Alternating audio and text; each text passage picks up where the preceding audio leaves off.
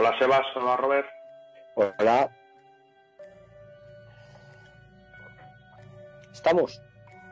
Ya hemos aplaudido. Muy buenas. Ya hemos Oye, aplaudido, gracias. hemos hecho los deberes, ¿no? Gracias a mis vecinos, eh, porque por fin, por fin han animado un poquito todo esto, ¿vale? Han aplaudido más gente de lo normal y han puesto el Resistiré, que, que, que me gusta, que me gusta que se animen. Aquí también pone la gente música. No, pero es que en mi barrio, vamos, ha sido muy, muy poquita la afluencia de público que, que aplaudía, hasta hoy. Así que gracias. Ah, pues por, por Bueno, aquí no, antes de por aquí empezar la, la- verdad es que otra vez la un montón Ah. de gente. Hay una pregunta aquí, Oscar, de, de Bueno, es para los dos, porque conocí los dos. Alberto Garrido. Una pregunta para los dos. ¿Cómo se pesca a 100 metros? Decidme, por favor. mal. básicamente, básicamente mal. El que diga que pesca bien a 100 metros, miente. Y hay otro que nos comenta que el feeder antes en España era el lado oscuro, ahora tiene luz. Eh, creo, que- creo que creo que no, me gusta me, me gusta escuchar la respuesta de, de estos dos grandes porque eh, yo pensaba igual que el feeder antes bueno era una pesca que no la gente no la practicaba bastante sin embargo ahora es una locura Contesta tú yo, Robert. Tú, Si venga, quieres hablo yo dale. primero. Por una sencilla razón, porque la gente pesca más. Al pescar más, aquí, por ejemplo, en, en- en Valladolid, en Castilla y León, por lo que hemos visto, eh, los que pescaban antes a enchufable, los que pescaban antes a, a inglesa, eh, en el momento que se ha empezado a pescar al feeder, que es una modalidad nueva, los peces no la conocían, pues te diviertes muchísimo más. Ni más ni menos, no tiene otra explicación. Si se pescara más a otra modalidad, ya te digo yo que seguirían pescando otra modalidad. Pero claro, el feeder, novedad, cómodo, porque es verdad que es muy cómodo. Y te diviertes porque pican más los peces, porque te alejas, no tienes que pescar si quieres tan cerca, puedes pescar más lejos, tienes un montón de, de opciones para pescar. Es verdad que, hablando antes, por ejemplo, de lo que decía Garrido de los 100 metros, 80 o 70, me da exactamente igual. Eh, yo no les quiero. Todo lo que sea pescar de, de 30 metros, de 30 metros, incluso 20 metros, 25, a- para ti, es una pesca muchísimo más técnica, muchísimo más divertida, controlas más, controlas más, tienes que ser mucho más técnico. Pescar a 80 metros, 90 metros, mm, no controlas nada. Las picadas son mm, picadas, no directamente te llevan la caña. Entonces es una pesca que llegas, lanzas, la picada ya está clavada al pez. Otra cosa, por ejemplo, es, por ejemplo, si vamos a pescar carpines, por ejemplo, en las charcas de Monte la Reina, que ahí normalmente te pones a pescar a 60, 70 metros y es un pez que come de otra manera, mucho más fino. Entonces ahí eh, tienes que tirar, además de lanzar lejos, tienes que tirar también las picadas. Pero en el río aquí normalmente todo lo que sea de pasar de 60 metros, eh, tú no controlas la pesca. Desde mi punto de vista, ¿eh? así, así lo veo. A ver, a las dos preguntas, quizá, sobre todo a la de los 100 metros que decía Alberto, ¿cómo hacerlo? Se puede hacer y se puede hacer bien. La gente que pesca carfishing, eh, sabéis que pesca a 150 metros y relativamente controlan. Pero lo primero de todo, cañas de 13 o 14 pies, muy fuertes, si puedes ir a cañas heavy mejor que, que normales, y luego cebadores muy eh, aerodinámicos, cebadores de distancia, que hay un montón, tipo Rocket o algo así. Y luego mogollón de entrenamiento. Eh, al final hay pequeños trucos para lanzar lejos, que levantas un poquito más los brazos en el libro, si lo leéis, hay, hay algún truquillo, cuando lo vaya poniendo hay algún truquillo para lanzar más lejos. Levantas un poquito más los brazos, eh, eliges bien cebador y puenteas la caña, bueno, ciertas cosas que al final te permiten pescar a esa distancia. Cierto es que, eh, eh, que al final, lo que dice Robert, mm, pescar tan lejos el control es prácticamente imposible, porque el feeder, una de las cosas que lo caracteriza es meter eh, todos los cebadores en, un metro cuadrado, porque estamos metiendo muchísima menos comida que con enchufable o con, otra, con, otra modalidad. Entonces se trata de hacerlo muy bien. Cuando tú vas a un río a pescar a 80 metros, estoy convencido de que un metro y medio, dos metros de distancia de un cebador a otro tienes si lo haces muy bien. Si lo haces, perfecto. Y al final es una pesca que, bueno, pues ya está. Cuando se te cruce el pez, arranca. Si es para coger tres o cuatro peces, vale, está ahí. Hay que hacerlo, ¿eh? Que, que yo conozco a mucha gente, muchos amigos míos, que no son capaces de pasar de 60 a 65 y, y pescar a 80 metros, lanzar a 80 metros con una caña de feeder o a 90 metros o a 100 metros es difícil. Yo estoy entrenando ahora para, para Castro Nuño, que imagino que se, que se retrasará el campeonato, y estoy entrenando entre 90 y 100 metros y ahora ya más o menos lo controlo, pero me ha costado 6 mm, o 7 salidas y reventar dos cañas, que, me las he quedado atrás en la mano, porque al final tienes que, tienes que forzar más de lo normal, porque son cañas finas, tienes que ver picadas y, y, y entonces cuesta un esfuerzo. No es fácil, pero, pero yo creo que, bueno, al final son técnicas un poco distintas. Eh, has hablado del campeonato de España, ¿no? Se mm. va a aplazar Robert, eh, Valdivieso, Roberto García Blázquez, pero ¿qué, expectativas tenías? Sobre todo, pues bueno, eh, sabemos que Valdivieso juega en casa, pero tú juegas fuera. Cuando juegas fuera, ¿qué es cómo, cómo encauzas este campeonato? ¿Cómo lo, cómo lo encaras? ¿Qué, ¿Qué preparativos tienes antes? vas varios días antes, preguntas, eh, pagas dinero a algún amigo porque te diga algo. Eh. a ver, tengo, tengo suerte que tengo muchos amigos por el resto de España y como yo soy una persona que cuenta muchas cosas, eh, tengo suerte que a mí la gente me cuenta, me cuenta cosas, ¿vale? Este campeonato ojalá se haga en la fecha prevista porque será que todos estamos sanos y estamos bien, pero yo tengo la sensación de que, de que no se va a poder. yo soy un obsesivo por, por ganar, creo que sé perder, porque cuando pierdo mm, intento aprender de mis errores y, intento reírme de mí todo lo que puedo y, volver a mejorar al día siguiente, pero soy un obsesivo por ganar. Yo tengo ya guardadas cañas mm, para no romperlas, para poder pescar a esa distancia en Castronuño, cañas que no voy a utilizar en todo el año hasta que no llegue allí. Y tengo otras que son similares con las que entreno. Eh, voy preparando cebadores, voy preparando montajes, voy entrenando lanzamientos y tal. Y luego cuando se acerque el, campeonato, subiré por lo menos un par de veces o tres a, ver cómo está el cómo está el río. Según dicen, según nos han contado, según nos han contado, al final es un campeonato donde con cuatro o cinco peces vas a estar bien. A mí ese tipo de campeonatos no me gustan mucho porque al final dependes mucho de la suerte de la bola y, y dependes mucho de algunos factores Ahora, que fuera como cuando estuvimos en, la otra vez aquí en Castro Nuño, el otro campeonato, que la pesca se movía y había peces, pues encantado. Yo este tipo de campeonatos que son en escenarios donde no controlo mucho, mi objetivo siempre es salvar la categoría para poder volver al año siguiente. Y luego ya a partir de ahí, tú para ser campeón de España tienes que tener tres mangas que el sorteo te beneficie, que tu cabeza esté 100% operativa y que tengas el punto de suerte de que la carpa que te ha picado cuando quedan tres minutos la metas en el rejón, ¿sabes? Tiene que, tiene que venir de cara. Pero mm, simplemente hay que tener objetivos un poco reales, de decir, mm, ¿dónde estoy? ¿Qué campeonato voy a hacer? Voy a Castro Nuño. Eh, ¿Es un campeonato que se adapte a ti? Yo, por ejemplo, si es un campeonato de pesca pequeña como Mérida, que hice cuarto de España, pues era un escenario que se adaptaba a mí 100%. Pero Castro Nuño no. Ni, ni me gusta pescar a 80, 90 metros, ni me gusta pescar 4 o 5 peces en 5 horas.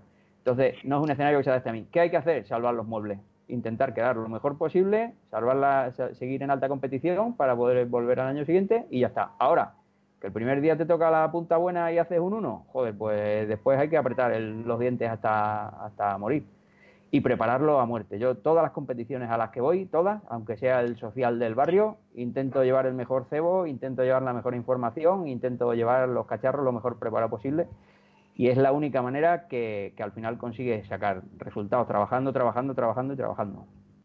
Hace poco, Roberto, iba a ser el, Mundial en Bulgaria. y eh, ahora mismo... Sería, claro. nos clasificamos en Navalcán, que fuimos campeones de España ahora en, noviembre, y sería a final de mayo, 31 de mayo, pero lo han, lo han aplazado. suspendido. En principio, hacia, en principio hasta octubre. Eh, es un campeonato que sí nos gusta porque al final vamos a ir a pescar carpines y, carpas. Hay alguna carpa herbívora, hay algún pez un poco más raro, pero es un escenario donde sí nos, sí nos adaptamos. Además, yo creo que llevamos un, equipo bueno, Roberto y Ángel, que son los dos distribuidores de sensas en, España. Eh, está con nosotros también mi amigo Mar, está Alberto, estoy yo y está Donoso, mi amigo Paco Donoso. Entonces llevamos un equipo que si el escenario es de carpines y carpas como en principio parece ser, bueno, podemos defender un, papel bastante, bastante digno. Siempre volvemos a lo mismo, que al final ahora el hablar de pesca y el hablar de fechas es un poco relativo, porque yo creo que nos vamos a tener que acostumbrar a, vivir con el bicho este durante tiempo. Durante un tiempo. Mira, que sí que quería aprovechar que tenemos al presidente de la delegación de Valladolid para decirle que en las próximas, eh, claro, esto se van aplazando, se van aplazando, se van aplazando. ¿Qué van a hacer los deportistas, no? Eh, incluido tú, eh, cuando se van a juntar todas las competiciones en, en, un cierto mes o dos meses, porque quizás no haya tiempo para, realizarlas. ¿Cómo lo vamos a hacer, Roberto? ¿Qué, ¿Qué, idea hay, si es que hay alguna? Porque, claro, ahora es un poco pensar a lo lejos.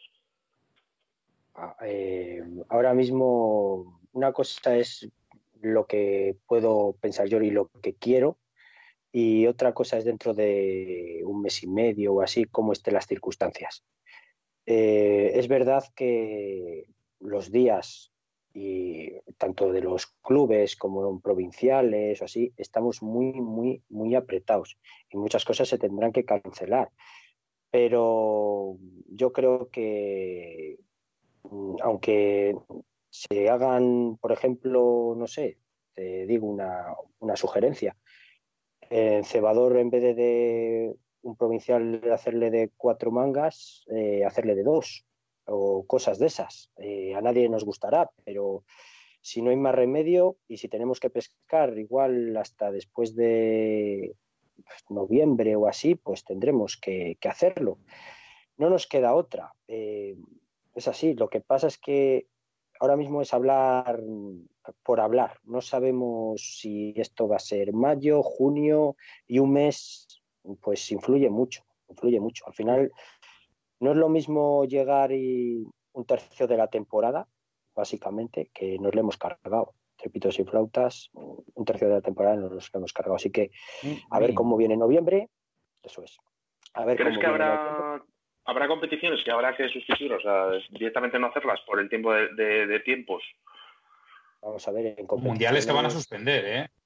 Sí, pero en competiciones yo, por ejemplo, siempre prevalecen cosas como campeonatos de España, autonómicos y cosas de esas, siempre prevalecen sobre otras, desde mi punto de vista.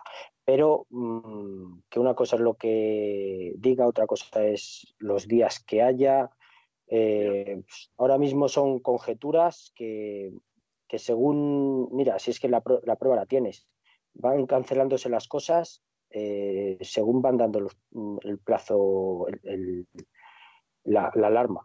No sé si me entendéis. O sea, ha dado alarma hasta tal, hasta tal. Pues entonces tú llegas y dices, pues hasta aquí. Pero sabemos todos lo que hay. Entonces, ahora mismo, decir, por ejemplo, el Campeonato de España 14 de junio, lo que decía Roberto, eh, dónde hay que firmar. ¿Dónde hay que Ya independientemente. Será que estemos todos bien, seguro. Sí, sí, al final es, es de la salud. Queremos hacer ese campeonato ahora mismo y quedar último. Un inciso. Eh, dentro de, dentro de, dentro de la, de la vuelta a la normalidad de los campeonatos, de normalidad nada. Me supongo que sacarán nuevas leyes en las cuales de momento, aunque se vuelvan las competiciones, habrá que tener ciertas, ciertos cuidados, no con las reuniones evitar en sorteos, en entrega de premios, sorteos, ni nada de nada de eso. Claro. Me supongo, ¿no? Va a ser, va a ser eso, una, una locura, una, una locura la vuelta a. Creo que andaremos con mascarillas, que andaremos sin juntarnos mucho, que que a lo mejor nos dan telemáticamente o a través de WhatsApp votar los puestos para irnos al río sin juntarnos, al menos al principio. Entonces, yo creo que va a ser una locura y de fecha va a ser de fecha va a ser brutal, va a ser brutal porque claro, hay que dar prioridad a mundiales, eh, luego después a Campeonato de España, hay que cambiar todas las fechas de los regionales y provinciales y al final es que hay muchas competiciones y lo que dice Robert, al final o, si son cuatro mangas las tienes que hacer en dos o en una y adaptarte a eso y, que los pescadores nos mentalicemos de que, como toda la gente que hay, de que es que es lo que hay. O sea, eh, yo estoy seguro que Robert cuando diga, oye, tenemos que hacer esto en una manga solo porque no tenemos más fecha, le van a llover hostias por todos sitios, perdón por la palabra. Pero nos tenemos que adaptar, es que no hay más, es que no podemos sacar de donde no hay. Ahora mismo esto nos ha cogido a todos, a todos en fuera de juego, es una cosa que no se ha vivido jamás en la vida y a lo mejor ojalá no volvamos a vivirlo nunca. Dentro de toda esta locura colectiva que hay de campeonatos, y de historias, porque es una locura. Eh, me supongo que, como todas las temporadas, salen materiales nuevos, ¿no? Salen ideas nuevas, revistas no en este caso, porque el tema de la edición con esto del coronavirus está muy complicado, pero este año tendréis técnicas nuevas, ¿no? Diferentes a las del año pasado. Si no las queréis decir, me las podéis mandar por WhatsApp o lo que sea. Eh, Valdivieso, eh, Blázquez, ¿tenéis algo nuevo este año en mente que general, digamos a la hora de hablar un poco general, ¿vale? Ya no individual. ¿Hay cosas nuevas, diferentes, cebadores? Pues más o menos. Cebadores, vamos a ver, eh, cañas, cebadores, eh, todo nuevo. es, todos los años renueva. Yo por lo menos, mira, ya que estamos hablando del tema de, los materiales, me gustaría dar, que no hemos dicho nada, oye, de toda esa gente que está en su casa, las tiendas, los distribuidores, mm. todos esos pescadores que ahora mismo, pues, oye, eh, se tienen que quedar en casa porque no tienen otro remedio, darles todo, todo mi ánimo desde luego. Lo inició, ¿Eh? lo inició Esteban, Esteban García en el primer programa que hicimos de Río de la Vida Live. Eh, dijo una cosa que, sí que me gustaría decirlo en todos los programas mientras eh, lo estemos haciendo así, que es apoyar a la tienda, a la tienda física, a la tienda de toda la vida, a la tienda del barrio, a la tienda que nos ha dado todo cuando no teníamos nada por internet. Entonces, Esteban lo que dijo es, vamos a dejar de comprar en el extranjero, vamos a dejar, quizás más barato, bueno, pues puede ser, pero eh, vamos a intentar apoyar a, todas nuestras tiendas, estas, eh, estas tiendas que tenemos, eh, lo que he dicho, de toda la vida, que siempre han confiado en nosotros y, nosotros antiguamente siempre confiábamos en ellas. Vamos a darle ese, pie y vamos a decir a la gente que cuando acabe todo esto, vamos a dejar de comprar en extranjero, vamos a intentar comprar a, las tiendas de, debajo de casa, a la tienda de toda la vida, que se lo merecen por haber pasado todo esto, que los pobres sabemos que lo están pasando bastante mal. Claro. Yo, yo desde que hay aquí material, sé que es más caro, y, pero, pero me da igual. Intento siempre hacerlo aquí. Hace ya mogollón que no, que no pido al extranjero desde que hay. Antes cuando no había no quedaba más remedio porque no había y nadie lo traía.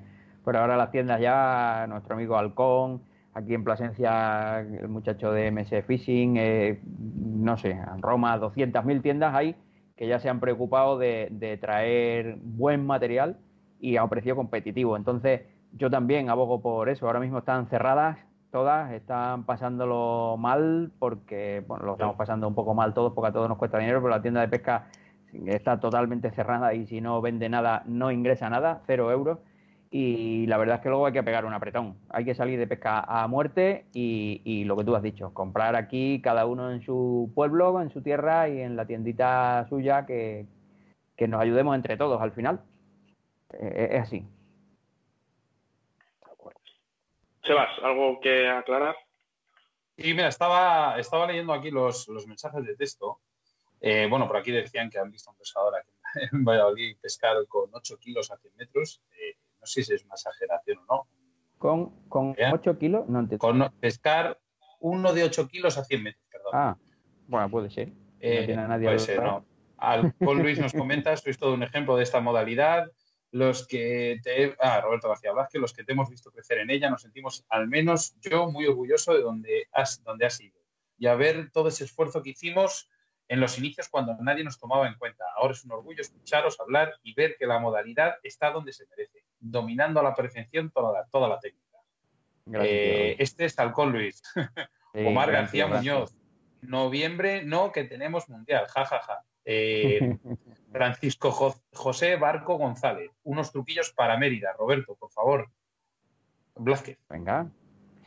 Bueno, eh, a ver, Mérida, Mérida está bastante cambiante, sobre todo por el, por el tamaño del, del carpín, que lógicamente cuando hicimos allí el Campeonato de España era, era un carpín de 100 gramos, entre 50 y 100 gramos y ahora ya la mayoría del, del, pez que sale está rondando el medio kilo o por ahí. Entonces, al final, al final la técnica eh, tiene que ser distinta, claro, no es lo mismo eh, un carpín pequeño que te lo tiras al, al, pecho según está sacando, que se convierte en pesca de mucha velocidad, que el carpín cuando es más grande, por aquí por mi tierra lo llaman el tonto, pero, pero de tonto el carpín, Robert que lo pesca habitualmente sabe que tiene poco, el carpín es, es una pesca bastante complicada y bastante técnica de, de hacer. Eh, yo para el carpín al final recomiendo pescar con trenzado en el, en el carrete, No olvidar nunca bajos de línea más largos de lo normal, porque el carpín cuando está un poco reacio, si le pones un bajito de 70 o de un metro, normalmente come mejor, anzuelo no muy grande. Y luego lo que se había olvidado, que por fin se le ha vuelto a dar la importancia que tiene, que es la lombriz. La lombriz hemos estado 10 o 12 años sin tocarla, porque se compraba una latita de lombriz si acaso y tal, y ahora ya se vuelve a utilizar. Y la verdad que para el carpín a mí es una de las de las claves. O, otra, otro cebo muy bueno y muy importante para el carpín es el gusano muerto. El gusano muerto al final en el engodo y pinchado en el anzuelo, que nadie lo pincha en el anzuelo o poca gente lo pincha en el anzuelo, el carpín normalmente lo devora. El barbo prefiere más movimiento, prefiere gusano vivo, pero el carpín es un pez más tranquilo y prefiere, prefiere gusanito muerto. Ahí, tiene, ahí hay dos o tres truquillos pequeños para que los haya cogido. Alberto Martínez Salgado nos pregunta, Valdivieso, ¿qué engodo te gusta para el carpín? Eh, muy fino y le escribo. El carpín hay que tener muchísimo cuidado a la hora de, echarle comida. Eh, como decía antes Roberto, el gusano muerto va muy bien, pero contado con los dedos de la mano. Nosotros aquí, por lo menos, eh, yo es lo que tengo. Con el momento que llegas y te pasas de gusano, yo he visto en muchos concursos empezar la gente arrancando muy bien, porque empiezan a echar gusano, bien, con alegría, pero igual te pescan la primera hora diez peces, luego están tres horas sin, verles, porque es un pez que se sacia enseguida.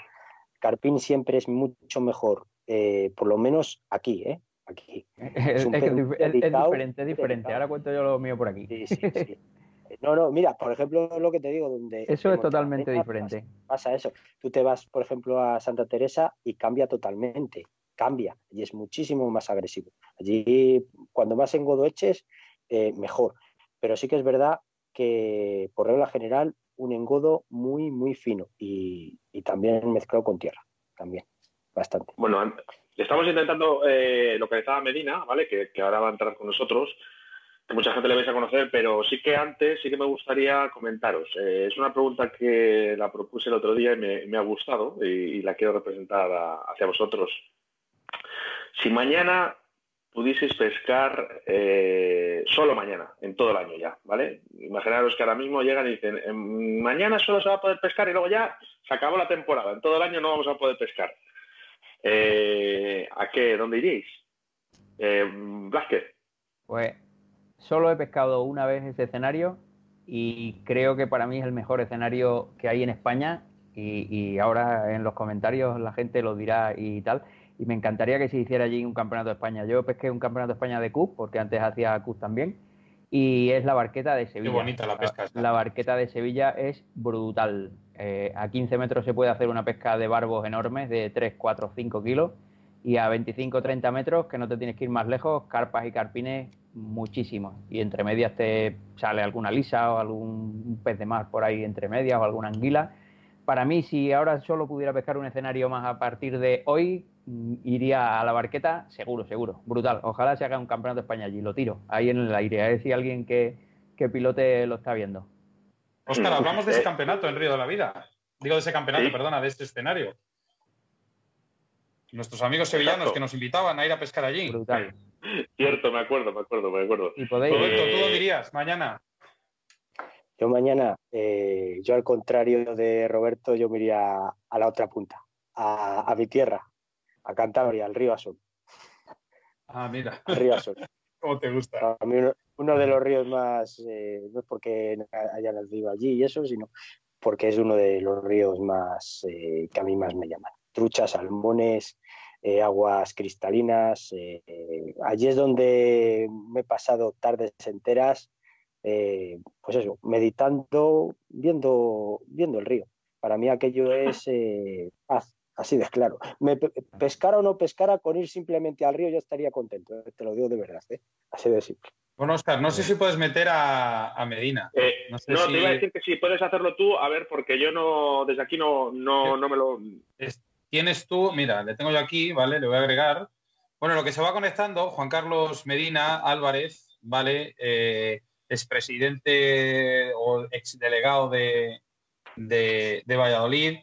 Em, quería haceros una pregunta muy rápida, que me contestéis. Eh, una vivencia buena y una mala en un campeonato, por favor. Empezamos con Blasquez, por ejemplo. Eh, pues el, mundial, el mundial de Valencia, que tuve, tuve la cara y la cruz. El primer día fue el mejor día de pesca de mi vida y el segundo uno de los peores, en 24 horas. El primer día me tocó un puesto brutal de bueno, el mejor puesto del río de hecho, al día siguiente allí pescó Marco Mani, que es un, italiano que pesca muy bien y sacó 34, 35 kilos y, yo fui capaz de arrancarle 65 kilos al puesto. Y, bueno, también es otra de las cosas que cuento, que cuento como experiencia en el, en el libro. Eh, que la gente te aplauda por pescar, mm, eso es brutal. Todavía lo recuerdo y se me ponen los pelos de gallina. Gente que me conocía, gente que no me conocía de nada y según me levanté del panier la gente se puso a aplaudir. O sea, eso es la, leche, el sumum, el, mejor día de pesca de mi vida. Y luego al día siguiente, que era la segunda manga, me tocó un puesto ya un poco más raro. Y cuando arranqué, que no arranqué mal, había una línea cruzada en mitad del, puesto que me hizo perder seis o siete peces y ya se me fue la cabeza y ya perdería, no lo sé, 20 o 25 peces seguro ese día y podía haber hecho otro, otro muy buen resultado, pero al final fue horrible. La suerte, entre comillas suerte, que, tuve que al final, como era el campeonato del mundo por equipos, hubo más compañeros que fallaron porque si hubiéramos perdido el mundial por mi culpa ese segundo día hubiera sido bastante bastante más duro todavía de lo que de lo que fue pero fue la verdad fue una ah. experiencia brutal lógicamente sí que es verdad que la pesca no es como el fútbol eh, no nos vamos a engañar que no somos un deporte no minoritario porque no lo somos mm. pero sí que es verdad que tiene más afluencia de público que otros deportes no pero sí que es entiendo de que últimamente, como que a los deportistas de élite, por ejemplo, como el vuestro, los Robertos, los Robertos, eh, la gente os, va siguiendo, ¿no? va siguiendo, lo que dices tú, os aplaude, está, más, está más atento de, cómo van eh, esos, eh, esos campeonatos. no sé si esa sensación la tienes tú también, que de unos años para acá la gente ya empieza a seguir, os tiene como, como alguien importante ¿no? en la pesca. Claro, al final lo que tenemos que tener muy claro es quién somos y cada uno nos dedicamos, yo gano, me gano la vida arreglando calderas y la pesca es un hobby. Pero tengo la gran suerte de que, de que tengo muchísimos amigos y mucha gente por detrás que por una cosa o por otra pues le gusta lo que hago y cómo lo hago y, y, la forma de ser que soy. Entonces, pues, pues siguen y siguen tus locuras, que al final lo de la pesca es una locura.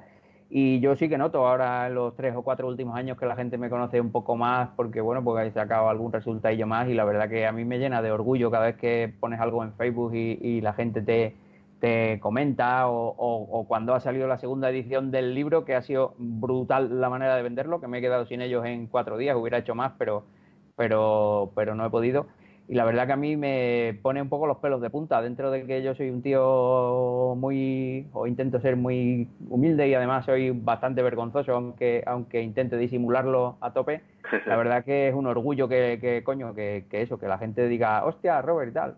A, mí la verdad que me abruma la mayoría de las veces.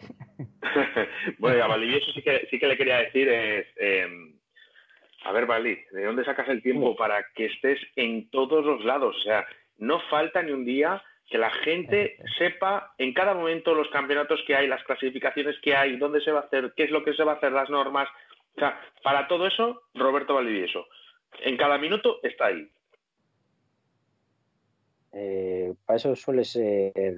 Mira, te lo voy a explicar de una manera eh, como, eh, como mi padre no lo entendía. Me dice mi padre: ¿Cómo es posible que llegues ves la alineación de un equipo de fútbol, hagas así, ya te la aprendas y llegas y te cueste tanto aprenderte esto del libro. Pues simplemente... Eh, ¿Por qué no te, interesa? claro. Sí. Si te gusta, hay gente que tiene memoria fotográfica para las cosas. Yo, gracias a Dios, eh, pues oye, tengo buena memoria. Y intentas eh, organizarte todo lo que puedo. Y no me gusta esto de siempre, tanto en el trabajo como en todo. O sea, así de claro. Perder el tiempo.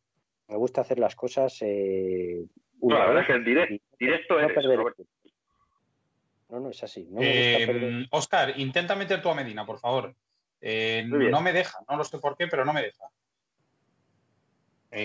estoy, hablando con él por WhatsApp y no me, y me dice que tiene Skype abierto, pero que no, eh, no le viene la llamada. Bueno, ahí le, ahí le tengo llamando, lo que no sé si lo tendrá abierto el Skype, sí que sé que nos ha estado viendo, porque me lo ha dicho, pero bueno, si no podemos establecer comunicación con Medina hoy, pues lo haremos otro día, lógicamente, claro, por supuesto. Mm, vamos a ver, eh, Robertos, por favor, ambos, eh, sé que estáis patrocinados por marcas, ¿vale? ¿Queréis hablar un poquito de ellas? ¿Qué os ofrece, por ejemplo, en este caso, yo soy Robert, eh, Roberto Valdivieso, que te patrocinan no una, varias, a ti Vázquez también. ¿Queréis hablar un poquito de ellas? Exacto, si quieres, Robert. Sí, eh, yo estoy patrocinado por, por, la marca Sensa. Hace, hace cuatro o cinco años ya oficialmente siempre, siempre he pescado con, con Sensa porque es como cuando eres de un equipo de fútbol que aquí ha venido nuestro amigo Medina. Medina, buenas. Te ha costado un poco, ¿eh? Problemas Bueno, espera, espera que estaba, estaba Roberto hablando. Eh, sigue, por favor, Roberto. Y, eso, y hace cuatro o cinco años apostaron por mí un poco más fuerte y la verdad es que yo lo tengo que agradecer muchísimo porque si no, el, el nivel en el que estoy pescando sería para mí imposible, económicamente sería imposible. Y al final, bueno, pues es una, una ayuda a tener ahí detrás a gente que te apoya con material, te apoya con engodos y te apoya sobre todo yo tengo la suerte de pescar al final con los dos representantes, con Ángel y Roberto, con los dos representantes, máximos representantes a nivel de España. Y, lo que se aprende cada vez que pescas al lado de, cualquiera de los dos es brutal, de, enorme. Entonces simplemente con eso ya merece la pena el patrocinio, pero, pero aparte encima es que te, ayudan bastante. Pues nada, y yo, pues, pues yo agradecer a, como mm, antes estaba contando, lo del hecho de que no me digas por qué, pero hay gente que llega desde el minuto uno y, como, que te, como que te acepta. Y tengo mucho que agradecer a, a Fran Requejo, que es el que, que es el que el 99% de las cosas me, ha enseñado y me ha demostrado que es un artista. Y a Preston, pues eh, desde el minuto uno eh, le he visto como una marca puntera, en el sentido de que están todo el rato innovando, tienen un poder de... Es increíble todo lo que sacan nuevo, eh, las ideas que tienen, es increíble. Y luego, pues aquí que, que también es representante de Preston y de la marca de engodos de Supervibe, que es un orgullo eh, y las puertas que te abre conocer a este tipo de gente, ya no solo, como dice Roberto, cuando estás pescando con ellos, lo que te enseña, sino el hecho de que vas por ahí, cualquier parte de España y te abre las puertas, conoces eh, a un montón de gente gracias a, pues a Fran, a toda esta gente que se mueve. Eh, el viajar es súper enriquecedor, de verdad, Se lo recomiendo a todo el mundo viajar a, a otros escenarios, conocer a otro tipo de gente. A mí es lo que me, maravilla de esto, ¿verdad? Conocer gente, que gente buena por todo. bueno, venga, lo mejor. El siguiente. Eh, Roberto, ¿qué es lo que dicen? Que en, viajar y en leer, eh, ahí está la sabiduría de cada persona.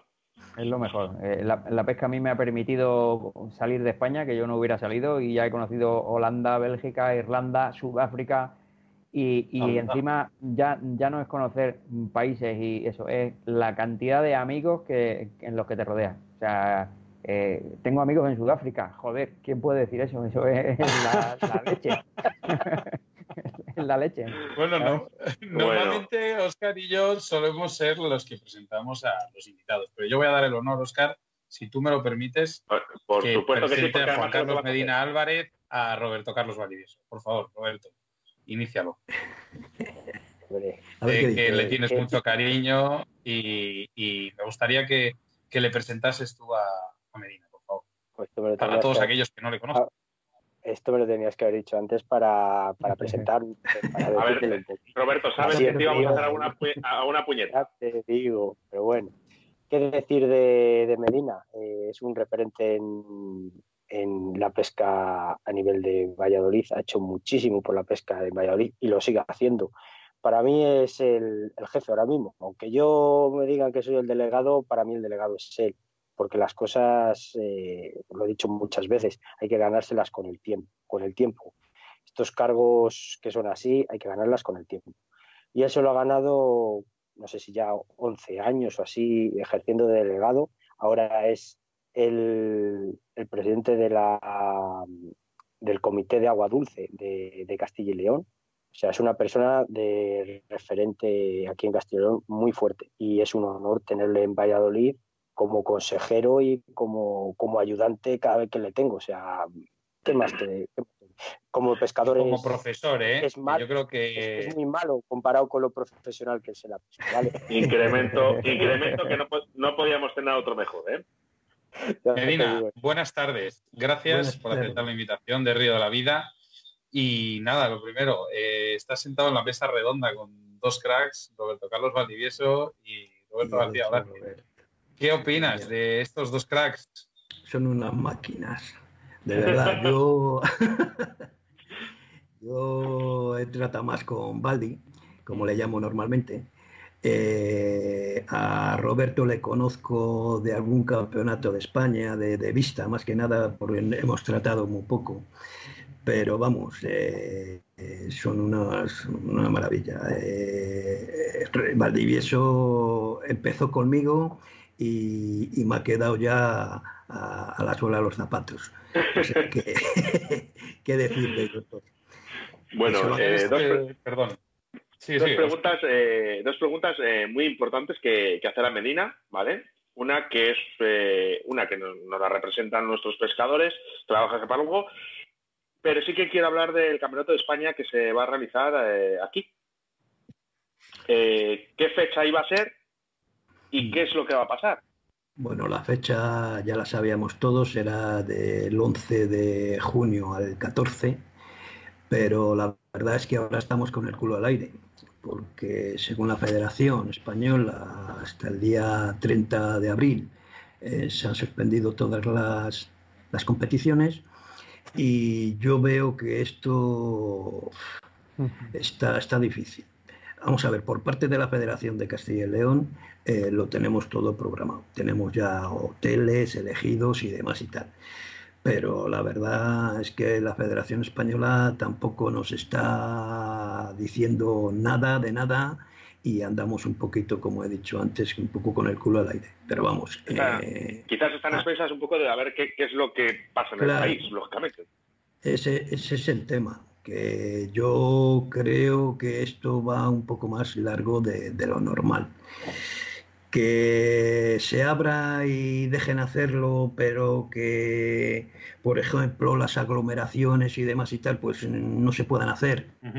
Pues se va a depender mucho pues, de, pues, del Consejo de Deportes, de la Federación Española, y bueno, ya veremos a ver si se hace y se da libre y demás y tal, por Castilla y León no hay ningún problema por la Federación en hacerlo.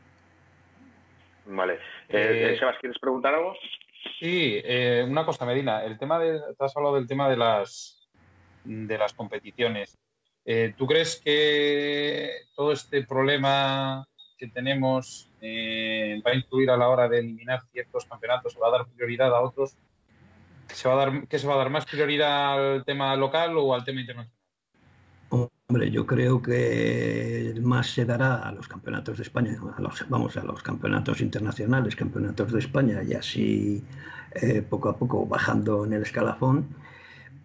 Y creo que se hará lo que ha dicho antes, por ejemplo, Roberto, en el que en vez de tres días un campeonato se hagan en un día y a una sola manga o a dos mangas, pues será una de las cosas que hay que mirar y ver seguramente haya que hacerlo así, porque es que no va a haber días suficientes para tanto campeonato. Eh, Blázquez, Valdivieso, tenéis aquí a un referente a la hora de normas. Eh, lo que no sepa Medina, creo que poca gente lo sabe en España. ¿Queréis preguntarle algo, algo por favor? ¿Tenéis algo ahí en mente, alguna duda? Darle cuatro opciones, ¿vale? A, B, C y D. las dudas que eh, eh, eh, a ver, yo en, principio, mira, una cosa que como estáis organizando, imagino que, será relativamente sencillo de, explicárnoslo un poco. ¿Cómo se, ¿Cómo se tenía pensado organizar el Campeonato de España al ser dos escenarios y tres mangas? Sí, ya planificado? Es buena pregunta. Yo ya he hablado con, con, este, con se llama? Eh, con el presidente del Comité de Agua Dulce de la Española, Fuentes. Y sí, y, lo, y se va a hacer a cuatro mangas. O sea, el primer día sería una manga, que es el, jueves, el viernes serían dos mangas y, el sábado una.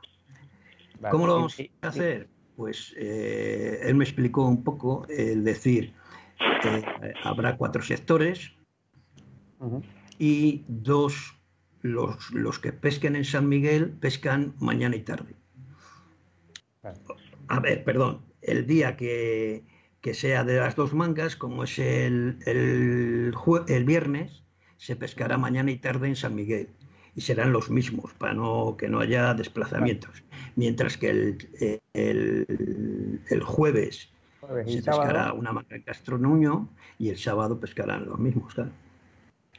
O sea, eh, todos pescarán pues eh, claro, claro, esa era la duda, la duda porque, porque bueno, pensábamos, lo habíamos hablado como siempre en, los bares que es donde se hablan este tipo de cosas. habíamos hablado, coño, las tres mangas, pues cómo haremos, iremos dos veces a San Miguel y una a Castronuño o tal, así maravilloso, me parece, me parece buena, buena opción porque así pasaremos creo que es la opción para que todos pesquen todo.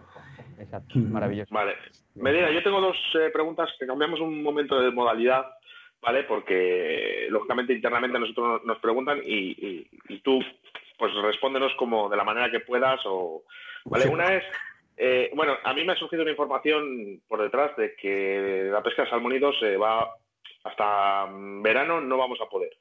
Eh, ¿Podemos saber algo sobre esto? Y otra pregunta es, el tema de evolución de los cotos, eh, el tema de la gente que ha sacado los cotos, si se ha pagado, si se va a devolver o no se va a devolver, respóndeme en la medida de lo que puedas. Vamos a ver, yo bajo mi punto de vista y creo haber leído en un comunicado de la Junta de Castilla y León eh, que todos los cotos que se tengan solicitados dentro de las fechas en las que eh, dure toda esta historia, se devolverá el dinero o les darán opción a cambio, pero claro, eh, vete a saber. A saber lo que queda. Claro, ya. Y lo del tema de. A mí, me ha llegado una información de una persona importante que me ha dicho que, hasta verano no se va a poder abrir eh, esta veda ¿no? de, de, salmónidos. Eh, sé que no me puedes decir nada en cuestión de federaciones, pero a nivel personal, ¿qué idea tienes? Pues hombre, yo creo que eso la Junta en el momento que abran el abanico de poder salir ir a la calle y demás y tal, abran el abanico también de poder ir a pescar con ciertos requerimientos a lo mejor que pues las aglomeraciones o que vayan grupos eh, pequeños, no lo sé. Eh, el, el individual, yo creo que no haya problema en poder ir a pescar al río solo, vamos, o con los dos o tres compañeros que... Mi opinión, mi, modesta opinión es que en el momento que se levante el estado de alerta, automáticamente eh, se van a tener que poner de acuerdo todas las, todas las federaciones para hacerlo todo de golpe. ¿Vale? Esto que lo hagan individualmente, eh, o está muy, con perdón de la palabra, muy jodida la cosa en una comunidad, o por ejemplo, que es el problema del País Vasco, o, esto tiene que ser todo de golpe? Eh, mira, yo la verdad ahora mismo desconozco un poco cómo va a ser todo esto, pero bajo mi criterio creo que tiene que pasar todavía mucho tiempo para poder ir a pescar. Hmm, yo también lo creo. Eh, lo tratamos de esconder un poco, creo yo, bajo mi punto de vista. Nos hacemos ilusiones y bueno, como diría el refrán, ¿quién vive de ilusiones? El tonto los cojones. Bueno. es bueno, es bueno.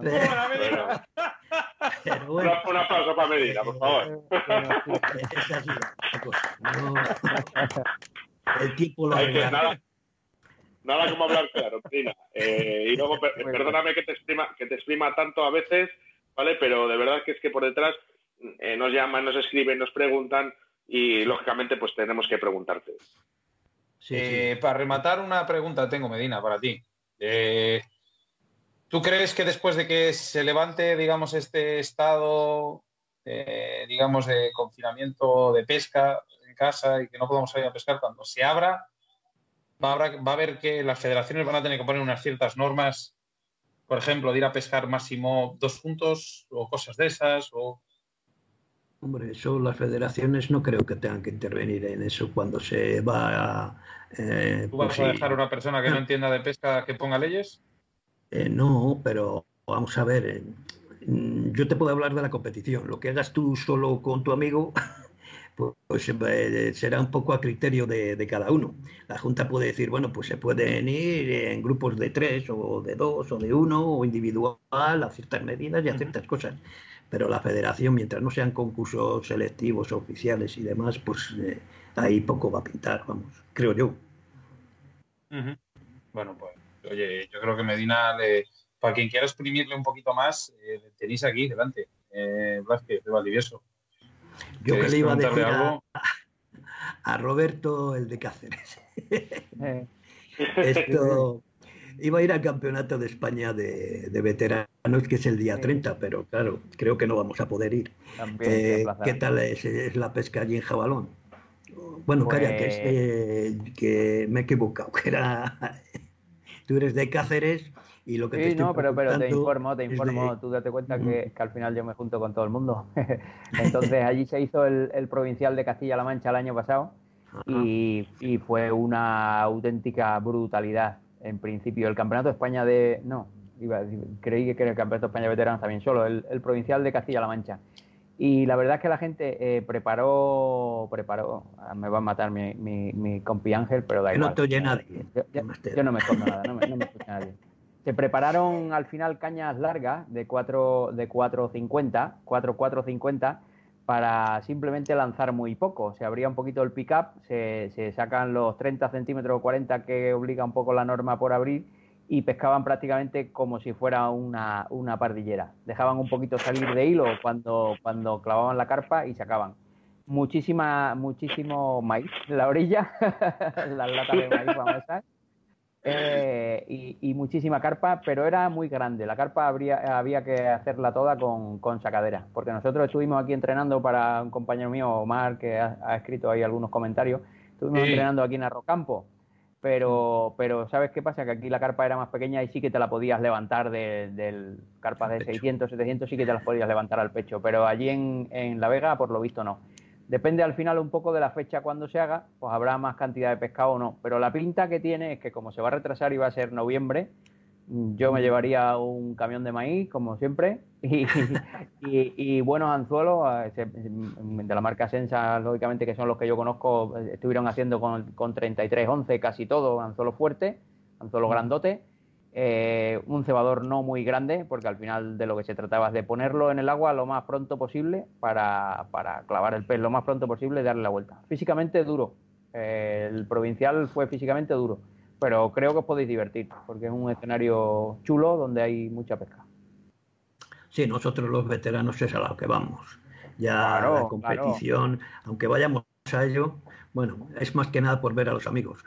Eh, Medina, no, no, no, te va, no te va a dar mucho la razón eso que vais a divertiros, ¿eh? Que yo últimamente, le estás dando mucho le estás dando mucho pelo a, a los demás, ¿eh? Una vez que se sienta uno en el panier hay que apretar, hay que apretar. Luego ya hay amigos después para beberse la botellita de vino. pero, Medina no está acostumbrado a ese tipo de pesca tirar cuatro cebadores y que te piquen las cuatro veces no sabemos qué hacer, no estamos acostumbrados a eso. Claro, es complicado. si no te digo que se va a poner nervioso. Son pescas, son pescas más difíciles, pero bueno, al final todos empezamos en las competiciones, todo el mundo empieza 0-0, ¿eh? Y luego el que más pueda, que más apriete. Está claro. Mira, Medina, nos ponen dicen por aquí, Alcón Luis, Medina, si te sirve de algo, las mangas sacas una media de 40 kilos por manga. Lo que sacas con una temporada aquí, más o menos. Vamos a ver, eh, aquí se podían sacar esos kilos, lo que pasa que es completamente diferente eh, el tipo de carpa que hay aquí. Aquí son carpas de, kilo y medio, dos kilos, tres hasta ocho kilos. Puedes sacar carpas, ¿me entiendes? Entonces, bueno, pues aquí ha habido en las épocas buenas de sacar en Castroño 100 kilos de peces y más, ¿eh?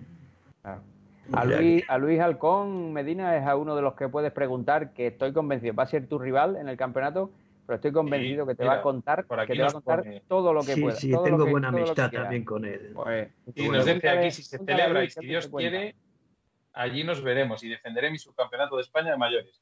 Es único, Medina. Y el ambiente es brutal. Cuídate mucho y, si Dios quiere, eh, a ver si se puede celebrar.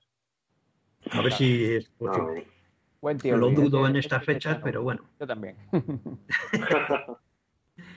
bueno, apretar un poco ya está.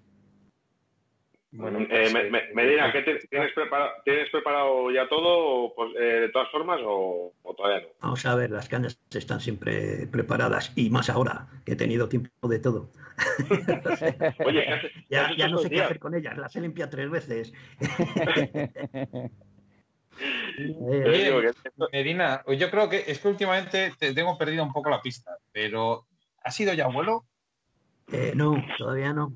Voy a ser mm, abuelo para Semana Santa, o sea, me quedan nueve días, diez días. Semana Santa, mira, a ver, mira, no hay mejor, no hay mejor. La verdad es lo que siento, Que un nieto y, que se, y que puedas ir a pescar cuando se abra la temporada. Ya, ya, ya, Yo lo que desearía es que poder estar con el nieto, por lo menos eh, nada más verle nacer y, tal, y, me va a ser, vamos, como siga así, pues creo que nos vamos a tener que al mes a lo mejor verle a disfrutarlo por Skype como aquí y, Eso es. y, que salga todo perfecto y ya está. luego, hay tiempo de abrazarle. Eh, eso es. La cosa es que salga todo bien y que esto salga de adelante y a ver si podemos con esta lacra. Podremos. Luego ya, Medina, a nivel de pescador, eh, te quería preguntar, ¿cómo estás viendo ahora los ríos? Si ahora mismo tú crees que, están mejorando con respecto a que no estemos los pescadores dentro de ellos. Y otra pregunta que te quiero hacer, y me, gustaría que me respondieras sobre el tema del cormorán, si está facilitando para que los cormoranes coman, más en estas fechas. Vamos a ver, yo creo que va a venir bien incluso el parón este que se ha dado a los escenarios deportivos eh, si no van a, yo creo que va a ser mucho mejor toda la, limpieza que ha tenido por las crecidas y demás y tal. En los últimos días que hemos estado pescando ya salía a pesca. Ya sabes que aquí en Valladolid con estos fríos y estas historias y el agua que baja muy fría, eh, no, no salían los peces como debían salir. Pero últimamente, la última vez que hemos estado Roberto y yo pescando, pues él, una gozada. Yo estuve con la enchufable que fue mi primera vez que la bajé este año. Y bueno, oye, para ser la primera vez también saqué peces, o sea que estaban activos.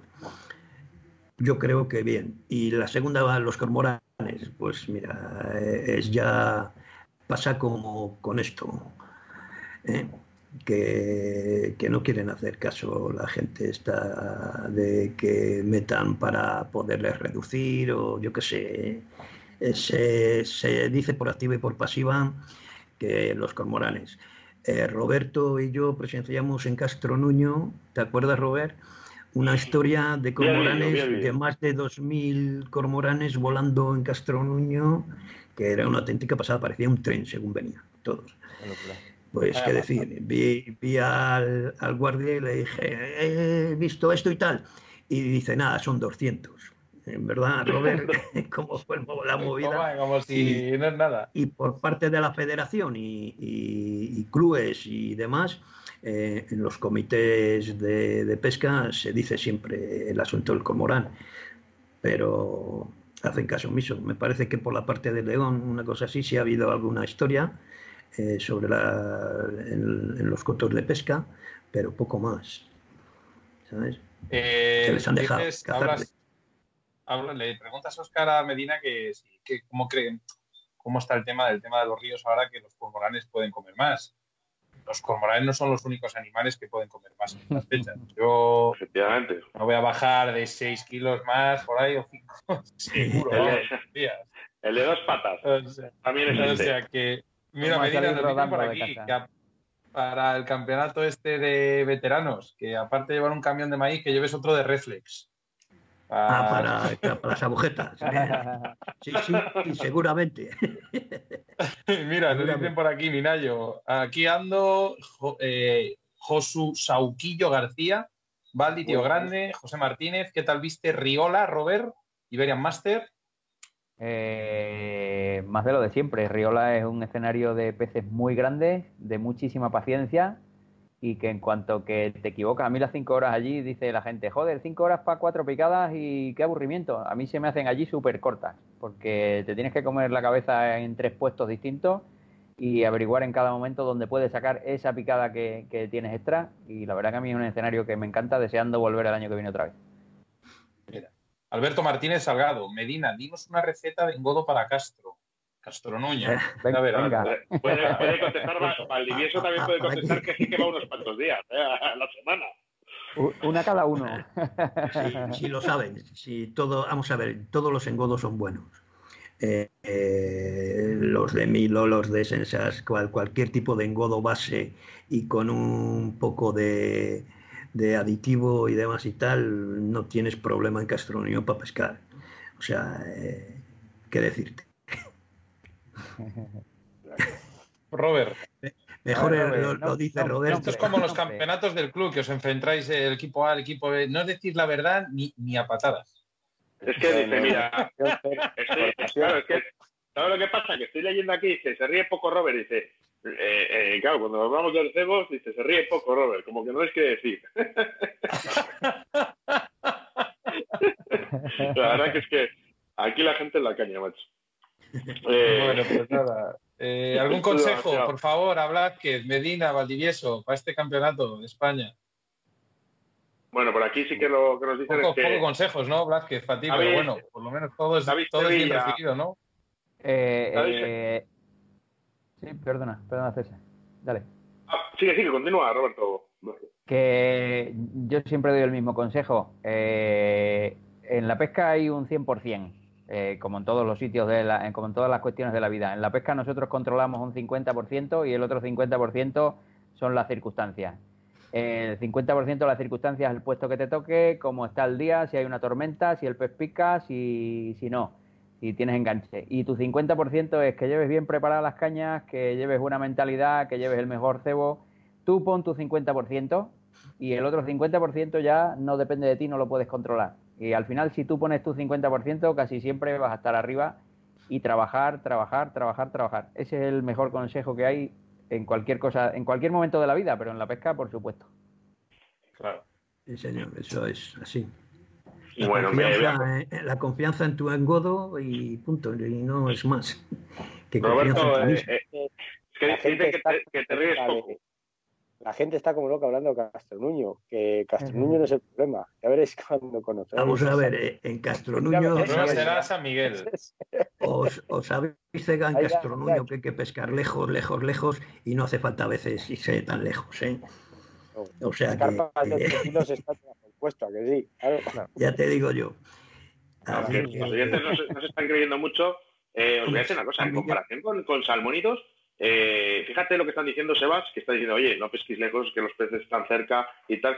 Eh, esto en salmonidos, mm, yo creo que no pasaría prácticamente, muy poca gente diría estos pequeños trucos, ¿eh?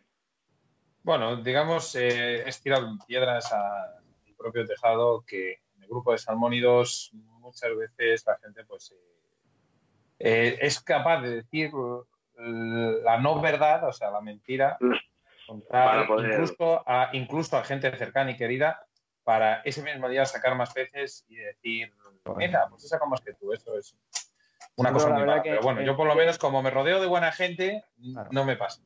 En Fider ya se va perreando un poquito la cosa, pero la verdad que, que, hay un grupo de 50, 60 personas buenísimo que le puedes preguntar lo que sea, que te lo va a decir sin duda y si vas a su tierra te van a ayudar y, la verdad es que en eso, en el CUS se perreó muchísimo, en el CUS también hay lo que tú dices de, la trucha, pero en el feeder de momento, y crucemos los dedos, la mayoría eh, nos queremos todavía.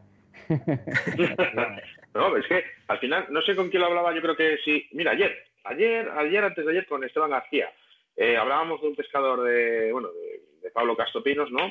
Y me decía, bueno, pues, a ver, Esteban no sabe de, mucho de salmónidos, ¿no? Pero dice, es muy bueno, ¿no? Digo, sí, muy, muy, muy bueno. Digo, y hablábamos un poco del tema de, yo seguramente, si con mis cañas, con mis moscas, y yo le dejo a Pablo Castro Pinos pescar con lo mío y yo con lo suyo, me seguiré sacando más peces. Como dice Fuente, como dice Fuente que han nombrado antes, que no son las flechas, que es el indio, es el indio. sí, señor. Entonces, Una quizás también es eso. Son muchas horas de río, muchas horas de agua, muchas horas de practicar y luego también tener eh, eh, ese sentido de orientación de, los peces. Sí, Lo que dice Roberto es importante. El hecho de llegar, eh, conocer gente y que te valoren y que se consideren tus amigos, no estamos para un día. No es ahora un campeonato de España, porque dentro de cuatro o cinco meses o para el año que viene vamos a ir a otra competición y nos vamos a encontrar y eso. Y no somos para un día. Y si uno te piensas que te va a llegar y te va a engañar, pues al final nos vamos a conocer todos. Yo creo que nos conocemos todos ya, ya saben quién puede A mí, a mí Roberto me puede, yo lo veo, o sea, llega Roberto, otro pescador, yo puedo estar pescando, sacando peces justamente al agua, a 12 metros de otro, tú no estás sacando nada, tú llegas, te pones en mi puesto, a la misma, a la misma distancia, todo, te pones a pescar igual con, con, con todo lo que estaba pescando yo. Y simplemente un pequeño detalle es la que te marca la diferencia de pescar o no pescar.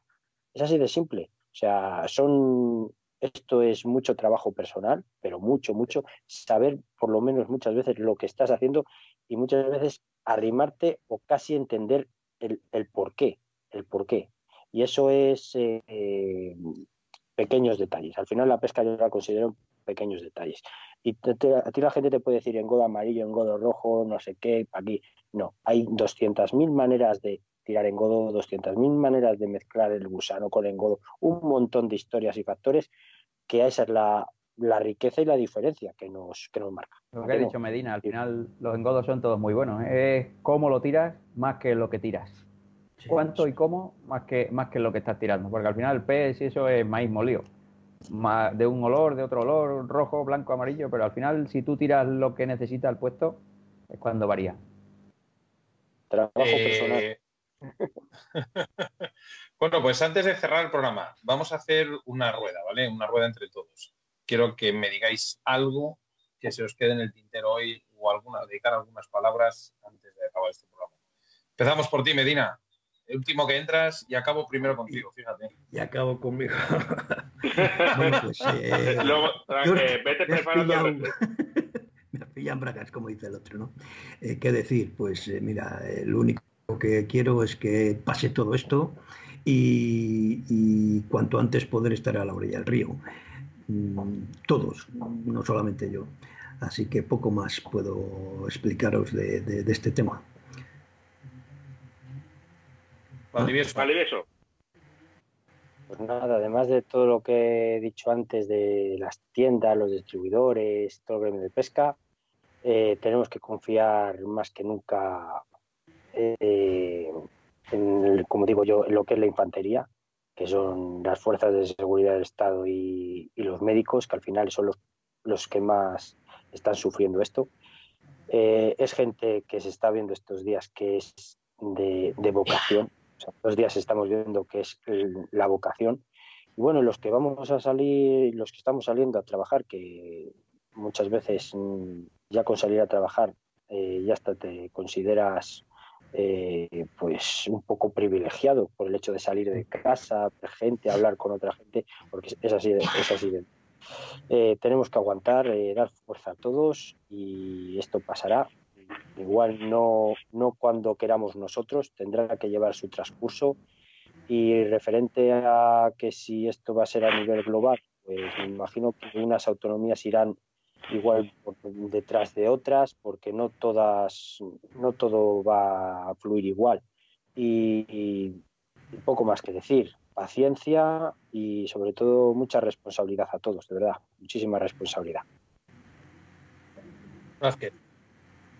Yo me sumo lógicamente a, a, lo que a lo que acabáis de decir y, simplemente, y ya no yéndome al, coronavirus famoso que estamos todos, vamos a volvernos a, lo alegre. Eh, yo quiero dar las gracias a vosotros, eh, a los cuatro que estáis ahí, porque al final, eh, a todos los que nos han estado viendo y escuchando y, y tal, porque al final, se lo dije a Fran ayer con el programilla que está, que está haciendo él también a través de Facebook, la gente que regala su tiempo, a los demás, para simplemente entretenerlos o simplemente pasar un rato, eh, merecen para mí tanto aplauso como, como los, médicos y la gente que está. Por supuesto, ellos lo están viviendo mucho más cercano que nosotros y lo están pasando muy mal. Pero la gente que está intentando hacer que los que estamos acojonados en casa metidos y, estamos aquí medio tranquilos, lo pasemos un poco mejor, la verdad que sois vosotros, ¿sabes? Entonces, yo quiero dar las gracias por contar con, gente normal, como, como, yo en este caso, y, por regalar vuestro tiempo a, los demás. Gracias de, de, veras. Bueno, pues se, agradece. No te lo vamos a decir que la verdad que, muchas gracias por tus palabras, Roberto. Y vamos, lo único que te puedo decir es que lo vamos a seguir intentando, que vamos a seguir trabajando, que cuando pase todo esto volverá a través del río de la vida, como normalmente, que contaremos contigo, lógicamente. Y nos beberemos una botella de vino. Eh, eso, no problema, ¿eh? Tiene aquí el, eh, tenemos al director de marketing y redes sociales, al doctor Minayo, que nos tiene preparada una botellita de pago de carrovejas, ¿eh? pero somos muchos, Minayo, así que ya puedes ir Y un arroz con bogavante. Y encima os pilla bien porque está en Tordesillas, está entre medias de Castro Nuño, San Miguel. Maravilloso. Así que os pilla de Todo lo que van a dando- estar eh, en el hotel, así que no van a tener problemas. Sí. Bueno, la gente que se ha quedado viendo, viendo el directo, eh, sí que quiere aprovechar, ¿vale? Para decirles que eh, nuestro próximo invitado del Río de la Vida era Roberto García Blázquez. Entonces, eh, que contamos contigo cuando empecemos otra vez el Río de la Vida, cuando pase todo este esta catástrofe, eh, el primer invitado de Río de la Vida, ¿vale? En esta nueva vida de, después de, de- de este mogollón. Cuando queráis y como queráis, sabéis que podéis contar conmigo para, para lo que sea. Igual que todo el mundo que me conoce, al final yo soy un tío muy humilde y muy, muy llano. O sea que, que podéis, podéis contar conmigo para lo que necesitéis. Gracias. Por eso estás aquí.